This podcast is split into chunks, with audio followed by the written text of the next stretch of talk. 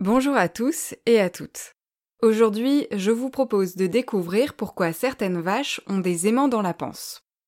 Les vaches se nourrissent d'herbes et de fourrage. Quand elles broutent, il leur arrive d'ingérer des morceaux de métal ou de plastique trop petits pour qu'elles les repèrent et les évitent. Ces déchets sont majoritairement des fils de fer issus de pneus usagés, des fils barbelés et des résidus de canettes jetés à proximité des pâturages. Tous ces petits objets sont évidemment impossibles à digérer, mais surtout très dangereux pour l'animal. Pointus, tranchants, ils abîment les tissus internes de la vache et causent des inflammations. En plus, ces déchets arrivent dans la partie de l'estomac de la vache la plus proche du cœur. Les symptômes avant-coureurs de ce que certains appellent la maladie des déchets sont en général de la fièvre, une perte d'appétit et une baisse de production de lait.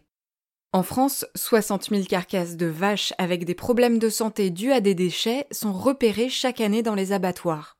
Un nombre plus élevé d'animaux est donc potentiellement concerné par ce problème.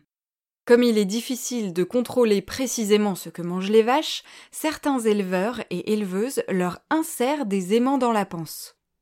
Un aimant fait environ une dizaine de centimètres de long et est administré par un vétérinaire à l'aide d'un guide poussoir.